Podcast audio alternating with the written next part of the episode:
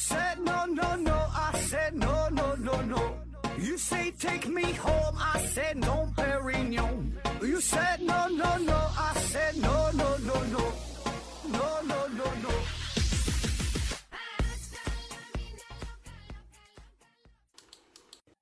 拼命探索不救国，欢迎您收听思考盒子。本节目由喜马拉雅平台独家播出。这一期呢，咱们还是回答 Winter Hill 的 Stupidly 呃这位听友的问题啊，呃，他也是问了一大堆一大堆的问题啊。第一个问题说纹身呐、为什么那么贵啊？最便宜也要五百到六百元。这事儿吧，就是但凡你问一个东西为什么贵啊，这有一个统一的标准答案啊，就是因为你穷啊。我从来不觉得什么东西贵啊，我一直就觉得，如果说你感觉这个东西很贵，价格很高的话，那么就是说明这东西它不适合你，它不是生活必需品吧？就是就是你非得干这个事儿吗？就我个人感觉还好啊，就是我觉得吃啊。吃饭喝水吧，咱说这个我我还是能接受的，还能活下来啊。当然有人说那房子也很贵啊，那你看你住什么地方？我觉得还没因为这个房子要命，对吧？你非得往那些贵的地方去，就是你有便宜的一些事儿啊，你同样可以满足你最基本的这个生存，是吧？就没有谁纯就因为就饿死吧。起码说现在咱对咱绝大多数人来说哈，如果你真要说一些非非洲啊哪呀特别贫困的地区，那确实有啊。我觉得咱绝大多数人你能上网能在网上提问的话，我觉得还好，不至于因为这个事儿死掉啊。那说纹身这个东西为什么这么贵？那就这个东西，那你就把它想象成宾利、劳斯莱斯一样。你说这东西为什么这么贵？那就是因为你穷啊，你的钱不够啊，不是说这东西贵啊。当然，咱可以从另外一个角度分析，就是就是就是咱研究下这个纹身它这个成本这方面啊。你说开个纹身店，你选的这个地段，对吧？房租钱，然后呢，纹身得有设备啊，啊，最基本的这设备，你纹身用的这这这工具啊，什么染染料啊，这个这个用的东西是啥呀？纹针纹身用的东西，咱咱也不懂啊，就用这些东西，我觉得这些都是有成本在的呢。你有的一些国家的纹身的还是需要执照的，你得得这个呃符合一定的标准才行，是吧？还有呢，本身这个设计，那你纹身的话，有一些是批量生产的啊，纹的东西都一样，是吧？就是这玩意儿。有的呢还得需要额外的设计。你说你想纹什么东西，人家给你给你设计这个角度、这个花纹这玩意儿是啥？那都是钱呐。所以这东西我觉得五六百，我觉得还好哈，我还真就不觉得五六百说纹个身倒挺贵啊。虽然我就是我我倒没有纹身的想法，但这个钱我是能接受的哈，我觉得还行啊。所以这个东西就是跟你自身的这个经济状况相比较吧。是吧？然后你来说这东西贵和不贵啊，这个没有一个绝对的标准啊。下一个问题，生病了，喉咙痛加上流鼻涕啊，我发现过了一两天我的嗓子不疼了，呃，但是呢我还在流鼻涕啊，为什么会这样？呃，两者症状为什么不为什么不应该同时慢慢的消退嘛？小熊猫粮回复说。喉咙痛的时候是免疫系统正在和病菌战斗，哈，流鼻涕是战斗结束后清除尸体，啊，说你流鼻涕和感冒，呃，这流鼻涕和喉咙痛啊，这个时间，那你这两个事儿出现是一起出现的吗？那就算是一起出现，你凭什么要求他俩就是同时消失呢？这俩有什么，就是有什么因果关系吗？有什么联系吗？就是你凭什么让他俩同时消失啊？他俩保证是有一个先后关系啊。所谓同时嘛，那你要是根据这个爱因斯坦的理论，它并不存在完全的同时啊，对吧？这哪有完全的同时？那就是你，你不得看这个参考系的问题吗？下一个问题，如果不告诉孩子们如何繁衍，网上也找不到相关的内容啊。原始的性欲能不能使他们知道如何繁衍？还是人们，还是人们以及失啊，已经吧，这字儿打错了，还是人们已经失去了原始的本能啊。一儿闪烁，风儿吹过，回复说：“你可别问这种低级的问题了，哥啊。”说人类哈，你要不不教他，他会不会这个繁衍？我觉得会吧，啊，就食色性也，这就是一个本能的东西，就像是这个孩子饿了，他就知道哭啊，他就知道这个找他妈要要饭吃啊，是吧？这玩意儿说小孩谁教的，生下来就会。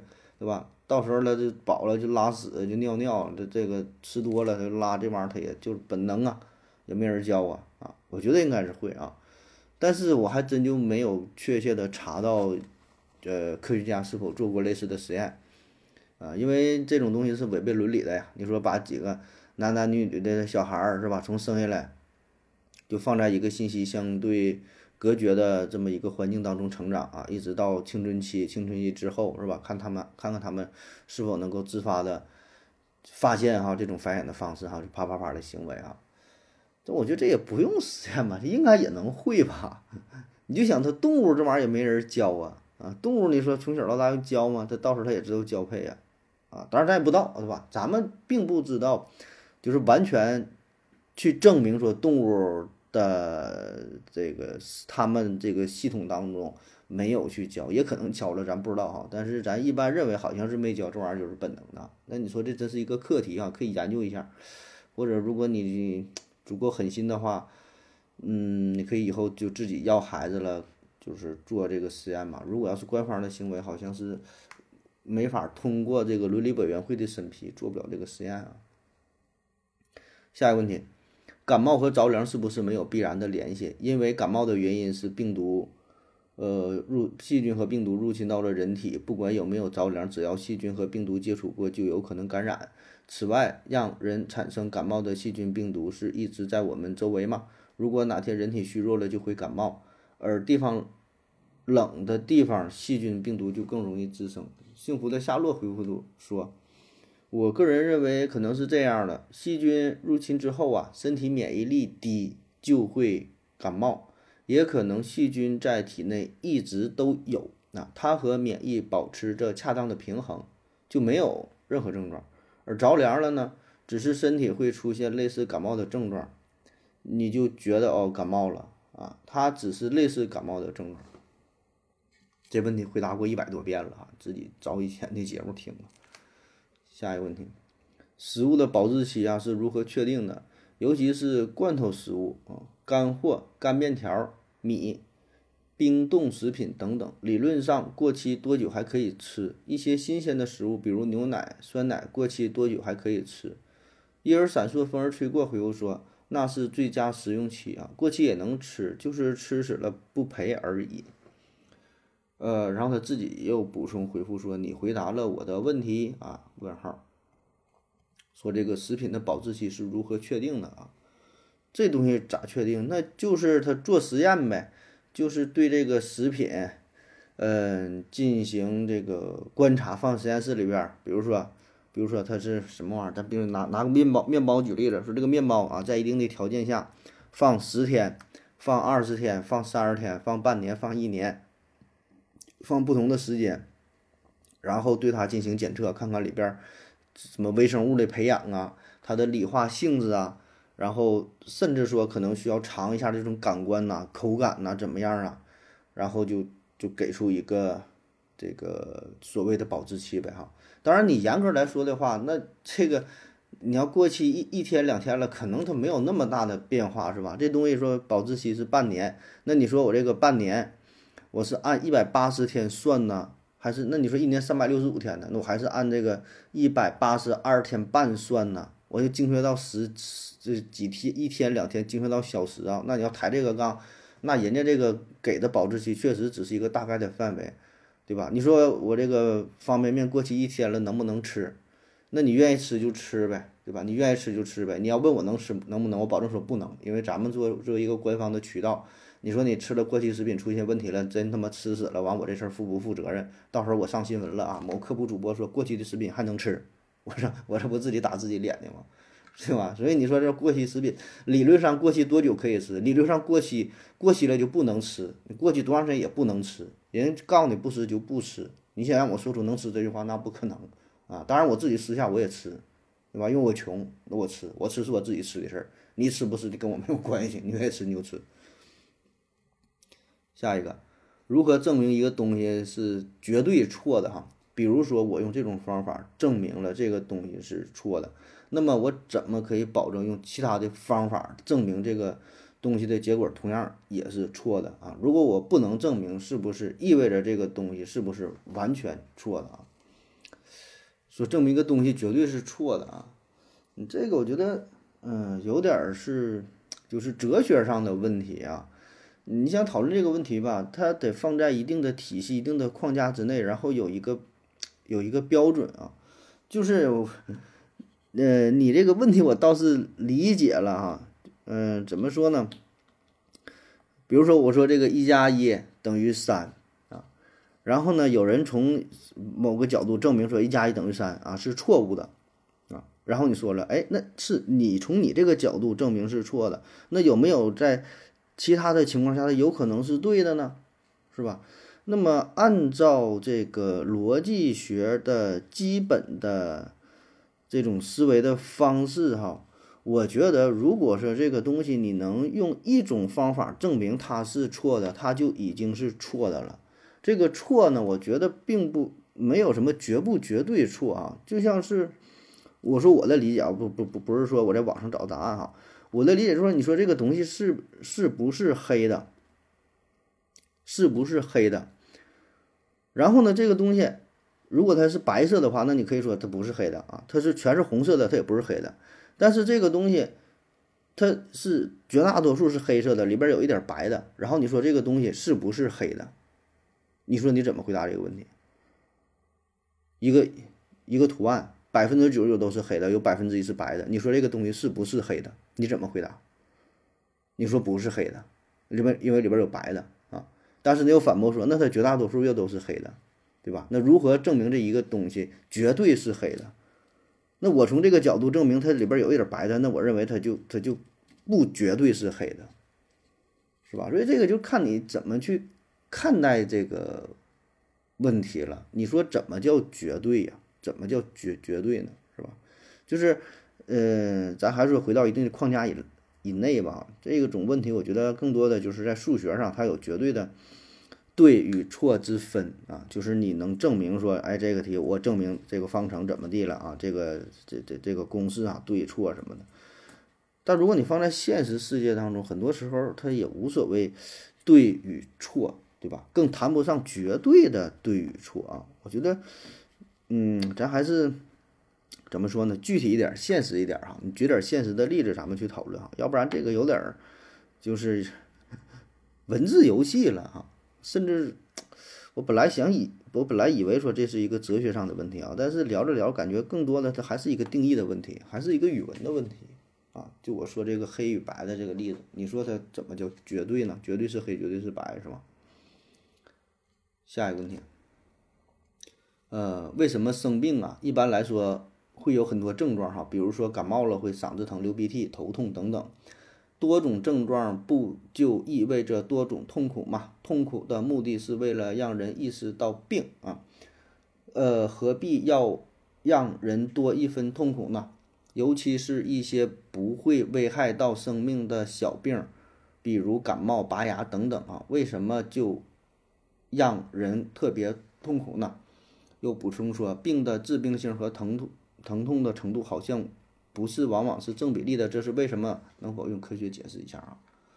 呃，说生病为什么有这么多的症状哈，这么多的痛苦啊？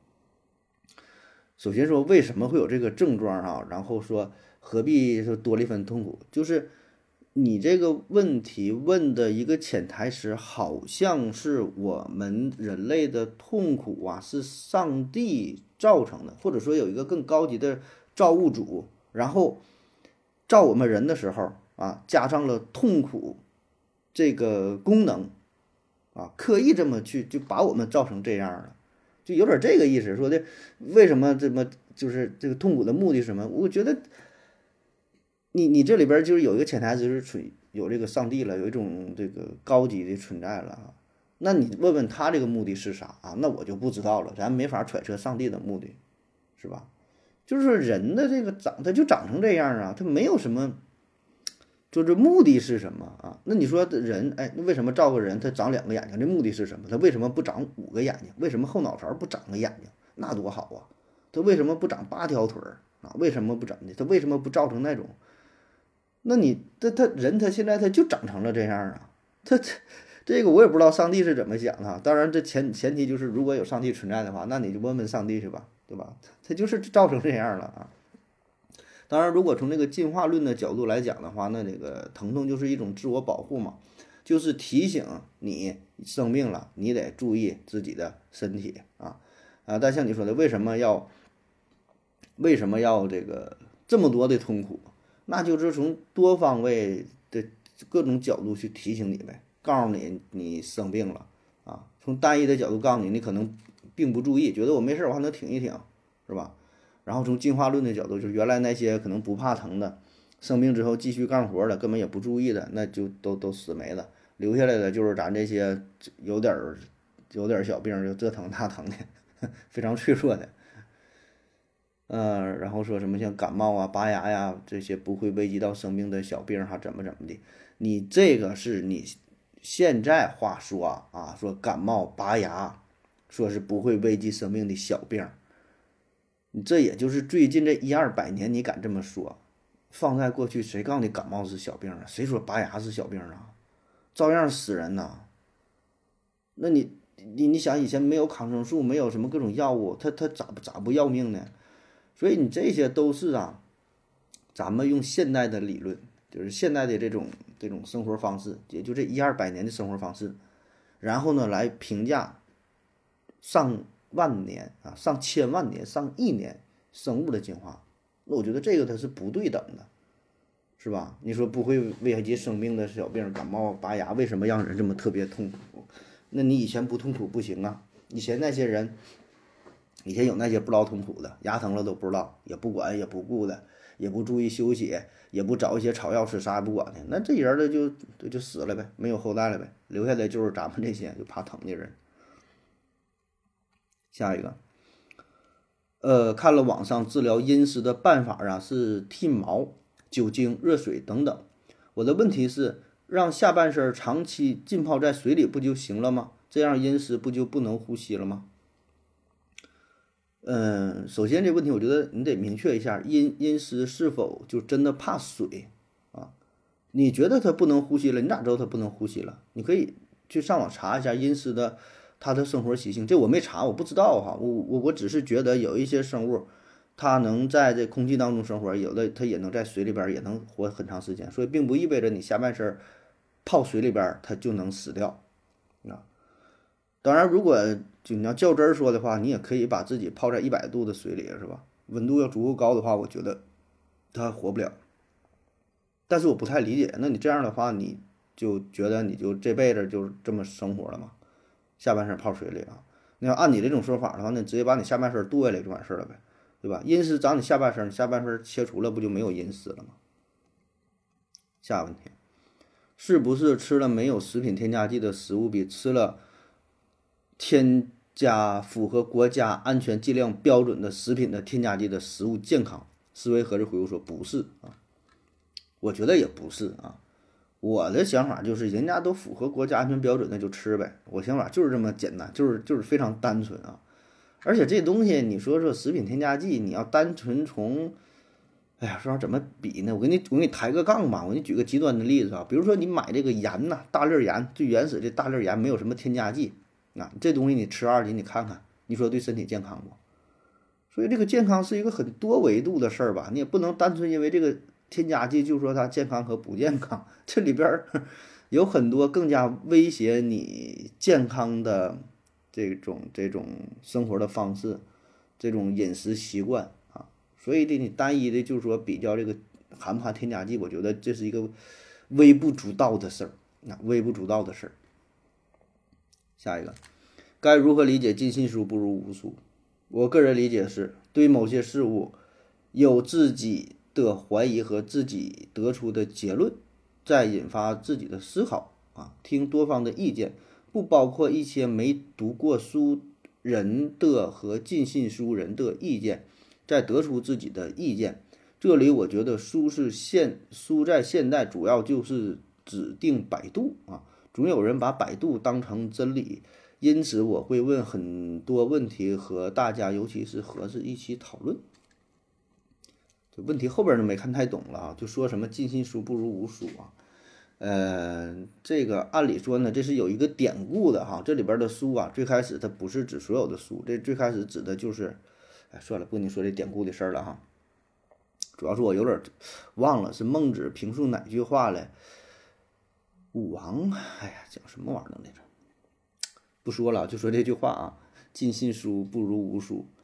呃，这个很容易理解呀，就是字面的意思啊，就是你什么东西，你现在引申出来的意思，就是你啥都信书，那就不如不看书呗。因为这里边的书，它是一个广义上的，就像你说的是什么百度啊，都可以，网络上的一些信息都可以，一些新闻，不只是书本了，包括说别人的意见也都可以。因为什么是书？书就是别人思想的沉淀嘛，对吧？这就是书啊。所以这个书并不一定代表它就是对的，它也不是真理，是吧？就各种观点嘛。是吧？所以呢，读书就是得独立思考嘛。学而不思则罔，思而不学则殆，不就这么简单的问题吗？这个我觉得没有什么过多可以讨论的啊，就是字面意思，这人都明白呀。谁还真就把书上内容就当做完全是对的嘛？是吧？当然有一些书呢，它相对来说含金量比较高啊，它的信源等级比较高，是吧？你一看它的出版社，你一看它这个作家是谁，是吧？那人写的东西可能。嗯，就比较值得信赖啊。那换做一个小出版社，一个非常没有名气的作家写了一些东西，那你也就是看看一笑而过呗。这个我觉得没有什么 太深值得讨论的东西啊。这些就大伙儿都都都知道吧，是吧？而且这个书也分很多类，有一些消遣类的东西，有一些小说，是吧？那你这玩意儿还有啥信不信？你就看就完事儿了吧？咋还全都当真事儿啊？是吧？那有一些呢是这种这种知识类的东西。比如说，人家汇总了一下，说世界上最高的山峰啊是什么山？世界上最深的是马里亚纳海沟啊，最长的是什么什么什么建筑怎么怎么的？那这个知识类的东西，这个我觉得可信度是挺高的，这你没有什么可以可以辩驳的。人说那个最高山，呢就是那个喜马拉雅山，就是这个喜马这个珠穆朗玛峰，那就是这个，你有啥不信的？你自己还去量一下吗？不至于啊，这东西我是信的啊。那么还有一类书呢，是观点类的，那这你就得小心了，对吧？观点类的。哎，有人说这个事儿，我从这个角度看，我怎么怎么的，那你就是，你这玩意儿你也还都信吗？他不可能都信，因为什么？很多观点本身就是冲突和矛盾的，完那不就这么回事儿吗？啊，当然了啊，这个“尽信书无书”这句话吧，本身没有毛病，但是放在现在，我对他的理解，他就是一个很对的废话，他就是就玩个语言游戏，就是用咱现在话说叫啥？人们只相信自己愿意相信的。所以呢，就会拿出“尽信书无书”这句话来当做一个挡箭牌，啊，比如说两个人在争吵某一个问题的时候，A 这个人说了，哎，我的想法是如何如何的，你看我在网上，哎，不是，我我我我曾经看过一本书啊，我这个书是谁谁谁写的，上面有这么一句话，哎，我觉得他说的挺对的，哎，所以我非非常赞同他。然后 B 这个人反驳他，就可以说了，“尽信书不如无书”，难道书上写的都是对的吗？就是现在用这句话吧，是来反驳别人的，你知道吧？所以这事儿咋说呢？就说的很对，但我就说嘛，很对，但它是废话，没什么意义。所以最终你还是靠你自己思考，自己去选择呗。这个就有啥可讨论的？下一个，百度上的东西有多少是可信的？我觉得不能完全相信百度，因为百度百科是可以公众编辑的，而编辑者的知识水平又参差不齐。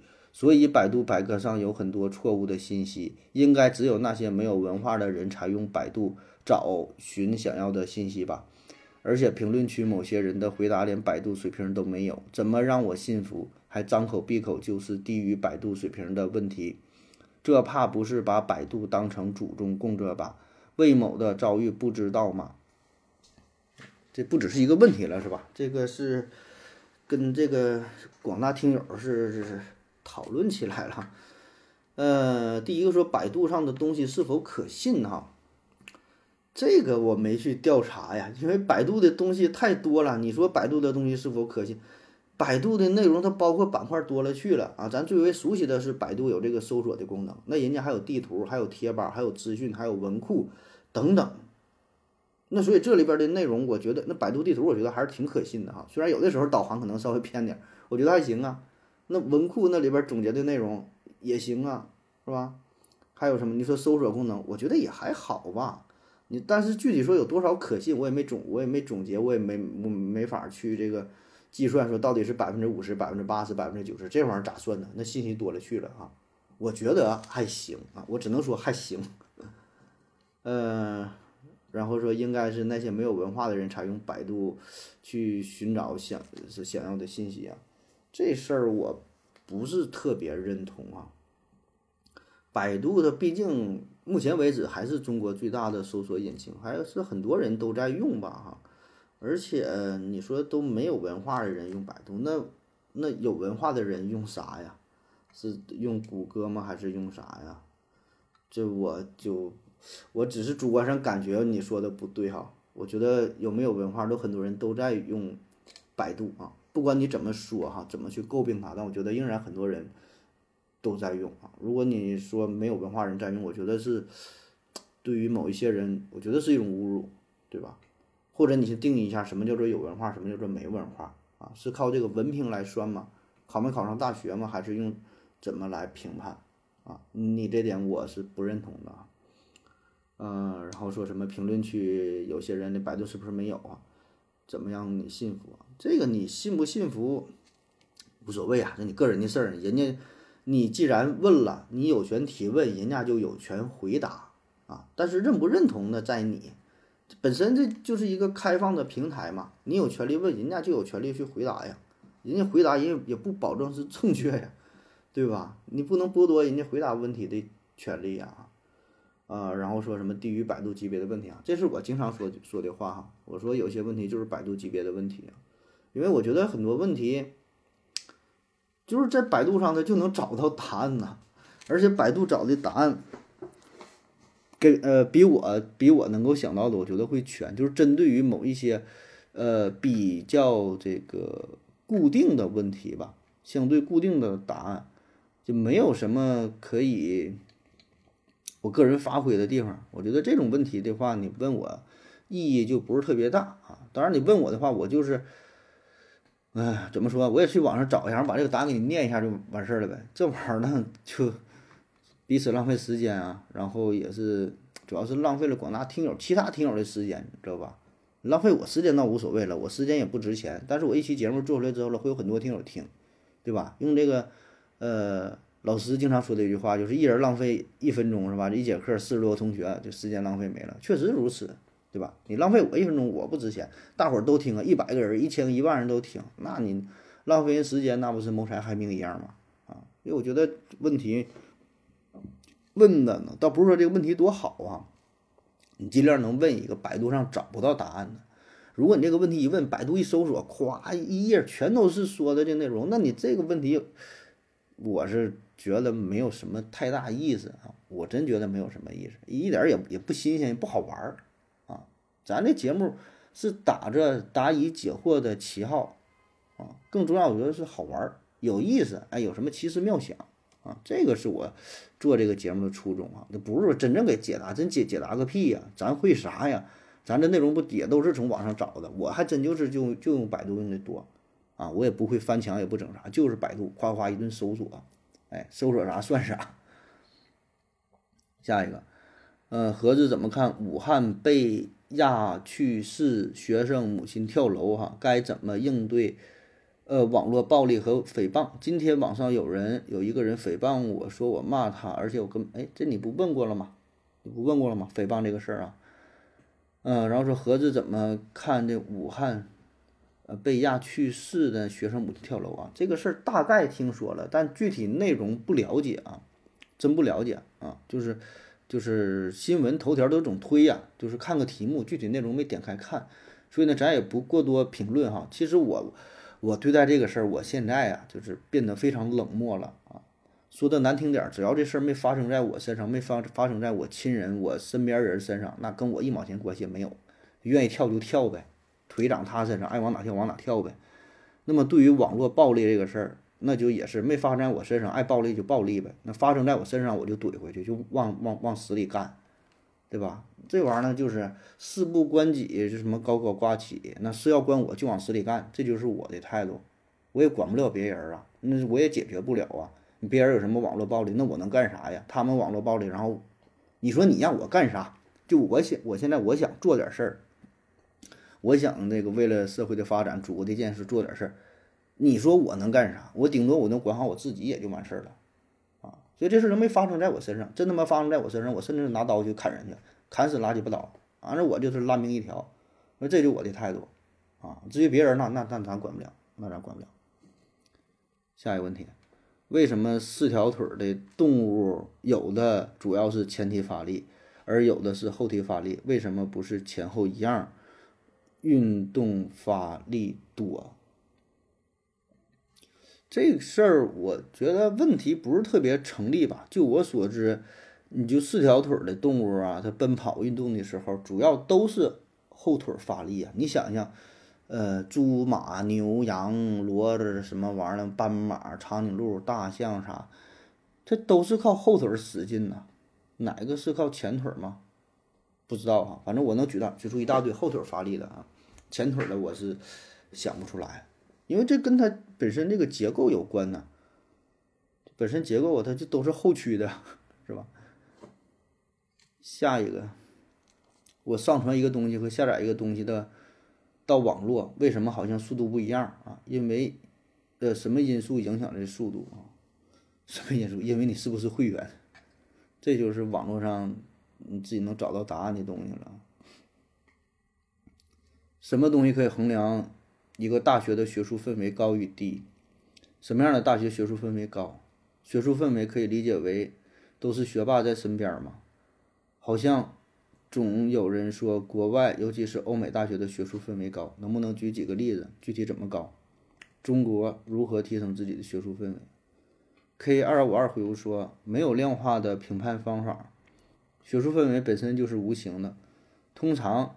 得到学术圈公认的氛围高的大学，并不会在某个指标上表现的，呃，特别不同的特征。但学术教授和学术关注学术领域，经常参与学术圈的交流，学术氛围浓厚啊，就自然被学界认可。说学术氛围高低是吧？这玩意儿是一个很虚的东西啊，我感觉就像什么呢？咱。经常说叫家和万事兴啊，你说一家一家过日子，哎，说这家人家这个日子呢过的就是，嗯，邻里之间呐，不是邻里，就是妯娌之间呐，婆媳之间呐，哎，关系就很好，啊，说这家就挺和睦啊，然后呢，哎，说这家呢不行，这家经常这俩就氛围也不好，但谈不上说怎么就是打架拿刀互相追着也不是，哎，但关系呢可能就差点意思。那你说这些东西怎么去比呢？也没有一个特别硬性的指标，怎么说这家就叫和睦，这家就不和睦，是吧？那极端的那是有这家的两口子打架的砍死的也有啊。但咱说一般家庭都正常过日子，你怎么比，也比不太比不太出来，是吧？这一个非常模糊的东西啊。你说学校也是如此，就是有一些东西吧，它是可以呢通过呃一些硬件硬性的东西。可以可以进行比较，比如说这个学校的规模，对吧？占地面积多大呀？建筑面积多大？然后呢，你这个学校，呃，里边有多少个什么博士站点、硕士站点啊？呃，学校这个图书馆，图书馆多大？藏书有多少？对吧？你有多少个实验室？就是这些硬件的配备，这个是一方面儿，对吧？那更多的，我觉得还是软件啊。既然是氛围嘛，就是。里边你说这个这个老师、教授，然后学生，包括说他举行的一些活动啊、举行的会议啊，甚至说学校的一个规范制度、规章制度是否比较开明，然后呢，在处理一些方式上、处理一些事件的方式方法上，对吧？当然也有一些呃软实力啊，这东西就是你很难说靠什么标准去评判啊。当然也有一些标准，就是比如说人家这个学术的成果、论文的数量啊，你像一你说举例子，好像外国著名的学校那太多了，麻省理工、牛津、剑桥、哈佛、斯坦福，那你看这些学校啊，那保证学术氛围都挺浓，那排名搁这排着呢，对吧？人家你看有多少个院士，多少获得诺贝尔奖的，那这氛围那就那就高呗啊！所以这个的不东西不是看单一的指标啊，你这玩意儿说咋评？你去里边上学，你感受一下就知道了。然后说怎么提升这个中国的，呃，这些大学的学术氛围啊？我觉得提升的不是学术氛围本身，就是它是最终综合表现出来的东西啊。就像说怎么提升一个人的气质，怎么提升气质，并不是提升气质本身，而是你提升整个这个人他的方方面面啊，他的经济收入，你得有钱，然后呢，你得读书，你得有过经历，你得见世面，然后整体的素质就能上来了啊。那学校也是如此，不是说你盖个大楼，你氛围就好，你请几个。什么院士啊，多找几个博士啊，完事儿你氛围强，那都不是，它是一个综合性的结果，它需要沉淀，甚至需要很多年、上上百年的沉淀，然后你氛围才能提升，不是说为了提升而提升，这是一个间接的结果。很多事儿你做到了，自然它就提升了，想不提升它都很难。下一个，现在呀，男女对立的问题越来越严重啊，尤其是在小红书、贴吧。微博、哔哩哔哩上面总有人挑起男女对立，呃，怎么做可以化解这些矛盾？挑起男女对立的人是真的这么想，还是唯恐天下不乱？以及我们以前就经常调侃女司机技术不好，是不是就算是不是就算是一种男女对立？思维盒子回复说：“你少看哈，就会发现并不多啊，因为算法推荐放大了少数派的声音啊。”我觉得吧，咱中国有句古话，是这个老话说的太对了：“说来是非者，必是是非人。”上来你就先整一句说，现在男女对立的问题越来越严重，尤其是啥啥啥啥啥。我咋就没觉得男女对立问题严重呢？啊，当然你感觉的可能不对，我感觉的可能也不对啊。但是呢，你既然把这个事儿拿出来，你说了说现在这事儿很严重，那我觉得你就是有点惹是生非的这个这个意识哈。我不知道你内心是怎么想的，或者是有意还是无意。但是你既然说这个事儿说很严重，我感觉就有点这个挑事儿的行为了啊。我总体的感觉是，现在男女对立的问题是越来越不严重。我觉得是挺好的，反正我感觉是挺好的。当然，咱每个人感知都很有都很有限哈，所以你这个问题，我觉得就不成立啊。然后说挑起男女对立的人是真的这么想的，还是唯恐天下不乱啊？那你就问他们为啥去挑去呗啊？我瞎分析，无非这个什么天下熙熙皆为利来，天下攘攘皆为利往啊。这什么挑起男女对立，什么什么网络上这些行为，就一个字儿，就是钱。就是钱，俩字儿就是流量，三个字儿就是受关注，不就这么点事儿吗？对吧？就是话题嘛，现在整话题，制造热点，整整流量，男女一换，什么什么玩意儿，流量百万呢？怎么的？不都是吗？一有这个话题一讨论了，大伙儿都关注，最后不就是都是钱的钱闹的呗？然后说什么女司机呀，什么调侃女司机技术不好，算不算是一种男女对立？呃，算，那我觉得就算。下一个问题。为什么一种速冻食品要求？为什么一些速冻食品要求不解冻直接做啊？就味道而言，味道会更好嘛？以及速冻食品要求，比如速冻蒸包子要求开水而不是冷水上锅蒸，呃，速冻披萨呢要求提前烤箱预热，又是为什么？一些速冻饺子如果解冻了可能会粘在一起，但是为什么一些速冻肉卷儿、肉丸儿要求不解冻啊？如果解冻了会怎么样？为什么一些速冻食品要求不解冻啊？这个关于速冻食品的问题啊，我觉得速冻食品它就是因为它你解冻之后它不就是化了吗？不就粘了粘在一起了吗？反正我知道薯条好像是就不解冻直接就就炸啊。你要给它解冻之后了，它就不软乎了呀，那玩意儿呢就全是水呀，不好炸呀啊。当然，这个呀，你看好说明书，它有的是要求，有的不要求啊，就是是否解冻这个事儿哈。但有的你冻的炸可挺危险。我之前讲过一千种死法是炸那个火鸡，炸火鸡爆炸了，这崩死了。老外他们吃火鸡嘛，冻的啊。那这玩意儿你看说明书啊，解不解冻的区别你就想了，那不就是水的问题呗，对吧？不解冻里边就是冰，解冻了就是就是水，是吧？就就就粘呗。还有说什么蒸包子什么，不都都是这么回事吗？还有什么冷水、热水，这我不知道啊，这我我没注意看说明书，也不咋吃这些东西啊。反正我觉得重要的点就是它是否是否这个这个粘在一起了、粘在一起了啊，不就是这么点原因吗？下一个，呃，我们因为违规，比如说啊，开车啊交的罚款会被用到哪里去？用途有没有公开透明？哪里可以查询？如果被用于建设，假设钱不够，那么建设的钱去哪里了？这都是百度可以查到的这答案呐。你交的这个钱，根据《中华人民共和国道路交通安全法》第八十二条，公安机关。交通管理部门依法实施罚款的行政处罚，应当依据有关法律、行政法规的规定，啊，实施罚款决定与罚款收缴分离。收缴的罚款以及依法没收的违法所得，应当全部上交国库啊，都交到国库去了啊。然后说有没有这个用途有没有公开透明，是否可以查？这事儿咋说呢？嗯。可以，就是国库保证是公开透明啊，你你可以去查，但是你查不到你这个钱具体去干啥了，就什么意思呢？就是说，比如你被罚了二百块钱，上交到国库了，那你也不知道你这个二百块钱到底是被用到干啥去了。怎么说呢？啊啊，给你举一个，比如说你捐款的例子啊，比如说捐款，那盖这个。希望小学啊，一人捐一百块钱，然后呢，一万个人捐，一共是一百万啊。咱假设哈，咱说假设说一百万就能盖个房子，盖个希望小学。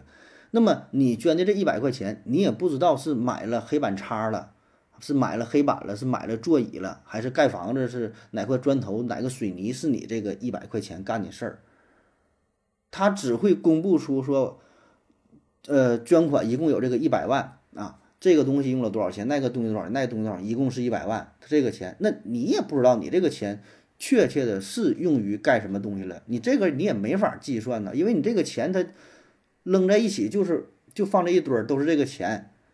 你特别是现在的话，它可能用这个电子的形式，对吧？它不像以前，你说我这个钱上面我我我有这个编号啊，我捐这个钱。钱上面有这个编码啊，一一查啊，我这个钱这个编码是买了几个黑板擦，买了几个什么都买了粉笔了，是吧？你现在你说都是一个电子的形式，都是一个数，然后用这个数去买东西，你说你怎么查？我就没明白哈，我是理解不了，我觉得查不出来，我觉得查不出来。那国库那个钱，它也就是每一笔钱它也没有一个编码啊，这只是一个总数，然后愿意愿意干啥就就就干啥呗啊，你你你怎么去查？啊，至于说建设的钱什么不够了，那怎么能够不够呢？国库的钱怎么能不够呢？国库的钱它都是有预算的呀，不存在不够一说啊。它只是说先有预算，然后才能去干这个事儿啊。它怎么能不够呢？下一个问题，断骨增高的风险有多大？假设手术成功，人是不是腿也能正常走路啊？手术成功有没有？副作用以及断骨增高具体是锯开哪里？好像是小腿而不是大腿。手是不是也可以通过通过断骨变长？呃，断骨理论上最高可以长身高的百分之多少？如果通过断骨长高，那么孩子的身高受断骨后身高的影响吗？这个医学问题还是建议咨询专业的医疗机构哈。我我回答的这保证是。不规范哈，这只是咱就说这么一一个一个乐儿啊。第一个说断骨增高的风险有多大？很大啊，很大啊！一问到风险这个事儿吧，说有多大风险，这玩意儿我真就不太会回答了。我怎么说叫有多大风险？就好比说，你说，你说坐飞机有多大的风险？坐飞机这还不行，还是有一定统计数据的，就是。怎么叫有多大风险呢？我给你举什么例子呢？还是用什么数字的方式回答呢？我只能说是比较大，非常大，很大，是吧？就很很模糊的回答呀。那你说怎么叫有有多大风险？我是用一个数据啊，百分之多少啊？说说有一百个人做这个断骨增高的手术，然后有八十个人怎么地了？这没有这个确切的数据啊。反正我觉得是很大啊，我觉得很大。说假设成功了，人是不是能走路啊？手术成功有没有副作用？呃，对，如果要是成功了，那还是能正常走路的哈。那至于说副作用，那就多了去了啊。你要真想听，我就给你捣鼓捣鼓啊。这这里边严重的，比如说损伤这个神经了，那你可能就终身残疾，走不了路了。有的做完了这个比例不协调，因为得打折两条腿儿啊，对吧？那不是一条腿儿，那两个比两个腿儿比例恢复的可能不是那么协调，一个长一个短，是吧？都长，比如说你原来原来比如说是一米三，做完手术之后呢，两个腿都长，但是呢长得不协调，一条腿长了五厘米，一条腿长了三厘米，那差两厘米，是吧？也有的，还有的就是，呃，血管啊、神经啊，然后术后的疼痛啊、麻痹呀、感知异常啊、术后感染呐、出血呀等等吧，都有啊，各种风险呐。你就想这玩意儿，你就讲骨折呢，是吧？骨折那啥样的，是吧？而且这呢还得要求两个腿的恢复还得一样，要求太高了啊。呃，然后说断骨增高锯哪里？就对对，锯的就是小腿，不是大腿。然后这个手能不能断骨变长？你这里的指的就是就是手啊，就是指手指头这个手啊，还是指的是胳胳膊这个这个这个这个这个狭义上的不是广义上的手啊？如果要是胳膊是可以的，手的话。理论上应该也可以，但是我没看，我没听说过有人做过说让自己手指头延长的这个手术啊，这我觉得做的得挺痛苦的啊，而且成功率可能低一些，因为你手指头还是更加精细的。你说让为了让手延长也能延长，延长之后功能不行了，你做这玩意儿有什么意义吗？呃，然后说最高能长自己身高的百分之多少啊？这不是按自己身高算的，一般理论上是说能长，嗯，做手术能长这个五到十厘米左右啊。呃，然后说断骨增高以后，那么孩子的身高是否受影响？我觉得不受影响啊。你孩子身高是就跟你基因有关呐。你你腿你做手术，你腿打折了，它也不受影响啊。这这你这个基因不就是这样的吗？那有什么影响吗？嗯，下一个问题，为什么护照上的名字，护照上的名字的英文字母没有声调？呃，以及一些其他国家的语言在字母上有额外的符号，比如说 E 上边两个点儿，A 上边两个点儿，N 上边一个一个那玩意儿那个符号哈等等。如果到了没有这些字母的国家，还会保留这些字母吗？啊，第一个问题说护照上这个英文字母啊，为什么没有声调哈？护照上的咱们的这个名儿啊。这就是用世界上比较通行的，呃，这种注音的方式嘛，就是这个字母，对吧？咱叫拉丁字母，是吧？那么写上这个名的用处，就是可以说是世界通用。到了世界各个地方，受过基本教育的人看到了咱们的这个名儿，他都能有一个初步的认知。大致上都能发出你这个音儿，比如说我这写和和之子是吧？对吧？思考和思考和字啊，思考和字啊，老外看了他也能大致读出来，对吧？世界通行的，因为什么呢？你这个是护照，护照的作用是干啥？是出国，你不是给中国人自己看的，它是给外国人看的。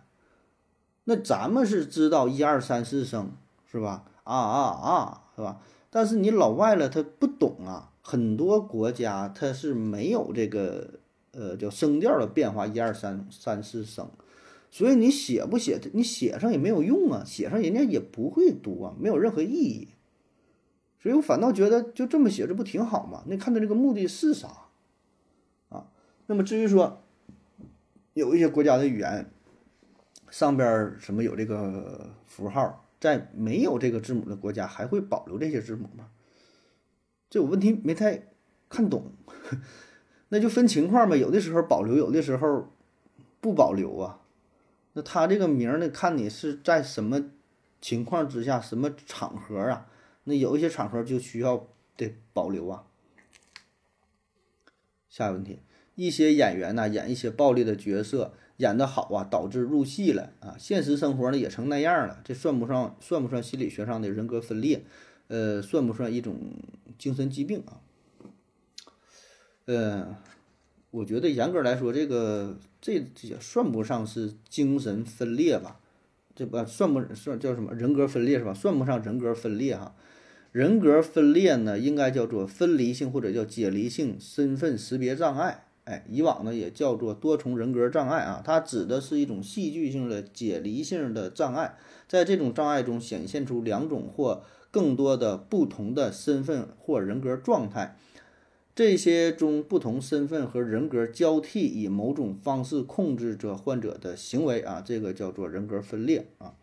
那么你说的入戏太深，它只是入戏了，它只是从一种状态变成了另外一种状态，对吧？比如说我原来是一个非常内向的人，然后我演戏，演戏这个人是非常外向、非常 open 的啊，那我入戏太深，我就变成了这种人，那我就是从一种状态变成另外一种啊，我并没分裂呀，并没切换呐。所以严格来说，通过定义来看，我觉得不算，我觉得不算人格分裂啊。你得是两种来回切换，那才那才算呢。当然，这首歌理解不知道对不对啊？呃，然后说算不算是一种这个精神疾病啊？这玩意儿，嗯，就是，这就是看你的严重程度呗，对吧？就是看看定义，对吧？你要是问什么什么是不是什么什么，就就是看定义，对吧？看两个定义分别是啥啊？啊，咱闲聊吧。我觉得这个入戏太深的分为两种啊。一种呢，就属于那种特型演员入戏太深，就像是扮演皇上、扮演少爷那种装逼的是吧？沉浸在角色当中无法自拔，就一直觉得我就是个皇上啊！演完戏之后还觉得是一种皇上，这就是这个呢，这个影响可能也不是不算太大啊，他只是说一直有这么一个范儿啊。演完戏了说我还是皇上，你们还都得听我的啊。呃，另外一种呢。就属于你说的这种入戏太深，就是情绪上、心理上的影响。比如说，他演一个吸毒的，演一个杀人犯，演一个妓女，演一个什么？像有挺多说那个《红楼梦》，《红楼梦》谁演那个贾宝玉？不是贾林黛玉吧？演那林黛玉是吧？还有像《西游记》里边那女儿国国王说的，这都是嘛入戏比较深的，甚至睡的。对自己的人生造成了一定的影响，是吧？那这个算不算是呃精神疾病啊？我觉得如果不是特别严重的话吧，我觉得还好吧。就是怎么说呢，是一个性格的改变，改变。但是你算不上是病，对吧？就是我从 A 性格变成了 B 性格，但是你不能说我这个 B 性格就是一种病吧？啊，这是我的理解啊。那个不知道确切的医学上的诊断标准是啥啊？啊，其实这种情况我觉得挺常见的，就像咱们玩那个剧本杀，就有的玩那个剧本杀玩的非常上瘾啊，也是入戏太入戏太深，呃，甚至说的需要一些心理的干预吧，要不然迟迟呢是走不出来哈，也会有啊。下一个，用锅做菜的时候，如果油少了会粘，那油多了会腻，呃，给多少油既不会。粘锅也不会腻啊？有没有界限？炒菜锅接触菜的面积和油的比值有没有？说这个炒菜啊，多了先腻，少了粘锅哈，有没有界限？这事儿我觉得没有，因为什么呢？你所谓的油腻呀，这是一个非常非常主观的感受。那你既然是一种主观的感受，我觉得你就很难有这个界限。因为什么？你想啊，你天天你如果你吃大鱼大肉吃多了，你就觉得这个油非常腻。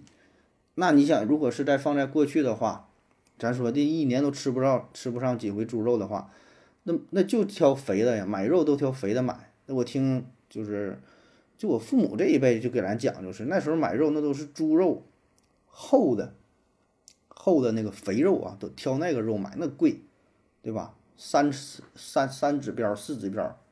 那你像这些人，你让那个年代的人吃这个菜，他会觉得腻吗？他觉得不腻呀。你给他多少肉，他都不腻呀，因为肚里没有油水啊。所以你本身就是很主观的一种感觉。那谁知道你是现在处于什么样的状态？你觉得多少油算腻啊？你自己调节呗，你自己尽量。你嫌腻的话，那你呃，我想怎么说啊？啊，你怕粘锅是吧？那你就是放尽量多的油在你。觉得不腻的情况下，尽放尽量多的油，对吧？那就能让它尽量又不粘又不觉得腻了。所以说，你说这个界限就是你想要一个固定的数值，是吧？就是说多少菜放放多少油，那我这个比例给不了，我不知道你啥样，对吧？而且说菜和菜也不一样啊，那菜多了去了，你像你炒黄瓜和炒茄子那就不一样，对吧？你你不同食材，有的食材是非常吸油啊。有的食材呢，就它就不一样，那玩意儿你说这，反正我是没查着相关的数据哈，没看着有厨师专门研究这个一个指标啊。我而且我觉得这也很难去很难去研究吧，这个玩意咋研究啊？这个数据啊。下一个，为什么做菜的时候料酒可以去腥？什么酒都可以去腥吗？如果去腥是通过蒸发，那么包包子、包子、包饺子肉馅里的料酒是不是没有用啊？因为包在皮儿里了，不能蒸发出来。以及黄酒也能去腥，具体用法和料酒有什么区别？香料比如八角、桂皮也能去腥，是不是实际上这些味道掩盖了腥味儿？那猪举例，那猪举例是嗯？那猪举例是不是喂食不同的啊？应该是拿猪举例吧？那猪举例是不是喂食不同的东西给猪啊，会影响猪肉的腥味儿？是不是速成速成猪腥味儿更大？如果是为什么？怎么喂养可以使猪的腥味比较小？腥味儿和膻味儿有什么具体的不同啊？关于这个味道啊，腥味儿、膻味儿。说为什么做菜的时候料酒可以去腥啊？这纯百度级别的问题了。料酒去腥呢，就是因为这料酒里边它料酒毕竟也是酒嘛，酒类有这个乙醇呐，乙醇的话就是它有挥发的作用啊。那么它能使肉类当中具有腥膻的这个味道啊，蛋白和胺类哈随之一起这个挥发掉啊，就腥味就带走了。然后说什么酒都可以去腥嘛？啊，那差不多哈。你这里指的什么酒，就是有这种乙醇呢，能够挥发的。你像咱做菜的时候没有料酒的，也有用这个用啤酒的，也本身啤啤酒就是一那个做什么啤酒鸭、啤酒鸡，对吧？也有这么去做的，用啤酒的也有。炖鱼的时候放点啤酒啊，或者是就是甚至放点什么白酒什么也都有啊啊，作用都差不太多。然后说，如果去腥是通过蒸发，什么包包子、包饺子里边这个料酒包在皮儿里蒸发不出来，这有啥蒸蒸发不出来的？你包包子包饺子咋的？那个面就那么严实吗？就里边啥东西都蒸发不出来了吗？那怎么可能呢？那那 那不就不能从那皮儿里边透过去吗？我觉得还是能蒸发出来吧。然后说黄酒也能去腥吗？跟嗯用法跟料酒什么区别？没区别，一样，就一个东西。你就你就当它是一个东西就行啊。对对，不是说它俩就一个东西啊。你具体用法什么，你就把它当做是料酒那么去用。呃，香料，比如说八角、桂皮能去腥，是不是这些味道掩盖了腥味儿啊？呃，不只是掩盖啊，有一些呢是掩盖的作用，就是本身这个味儿它比腥味儿还大啊。咱说叫遮一遮啊，把这腥味儿给掩盖掉了，这是一种。也有呢这种综合的作用，像这个，比如说有个这个这个什么呢，就是胡椒，胡椒，胡椒里的胡椒碱。和含氮杂环的化合物哈，也能与挥发性的酸进行中和，生成盐啊，去掉一部分腥味儿。所以它就是这么几个功能啊，就是一个掩盖的作用，一个是这个中和，还有什么这个挥发等等啊，就是这么几个大的方面啊。然后说对猪喂食不同的东西会影响猪的腥味儿嘛？呃，就首先我觉得这猪没有什么腥味儿，猪有什么腥味儿啊？猪肉我觉得还好吧，不算腥嘛，或者说咱们对于腥味的理解可能不太一样，或者是同一种味道，咱们的叫法不一样。完，我觉得猪不腥啊，咱一说腥不是鱼才腥吗？猪有什么腥的？呃，但确实你给猪喂不同的东西会会影响猪肉啊，那那保证的呀，你那能一样吗？你想喂这个猪饲料了，和以前的喂的什么玩意儿泽螺了，喂什么玩意儿？那鸡什么溜达鸡、溜达猪什么的，那那口感保证不同啊。对吧？那保证是不一样啊。呃，是不是速成的猪腥味更大？这是为什么？这不知道，这个没查到相关的资料。啊，我还是那句话，我都没吃出来，没吃出来这猪有腥味儿啊。然后说怎么喂猪可以使猪的腥味比较少？不知道猪肉有什么腥的啊？腥味儿和膻味儿有什么具体的不同？啊，这是这纯百度级别的问题了，你这还有啥可研究的？百度腥看看怎么解释，百度膻啊看看是什么什么解释，有什么不同啊？膻字呢是最早出自于《庄子·虚无鬼》里边说：“荧目羊肉，羊肉膻也。”哎，这就是膻最早的起源啊。所以这个膻呢，就是看作是羊身上的味道，对吧？咱一说膻，保证是说羊肉膻呐。腥呢是吧？腥的意思啊，最初腥的日意思呢，就是指生肉。那还真就像你说的，就生肉它都有这个腥味儿啊，包括说猪肉等等啊。后来呢，引申出来的这个腥呢，就特指鱼虾呀等等啊，这个水产品的这种味道啊，叫做叫做腥那说具体有什么不同啊？就是从成分上来看呗。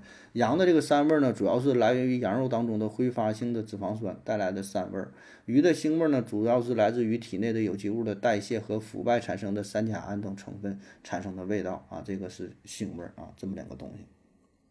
好了，感谢各位收听，谢谢大家，再见。如果你也想提问的话，请在喜马拉雅平台搜索西西弗斯 FM，在最新的一期节目下方留言即可。回答的可能比较慢，不要着急哟。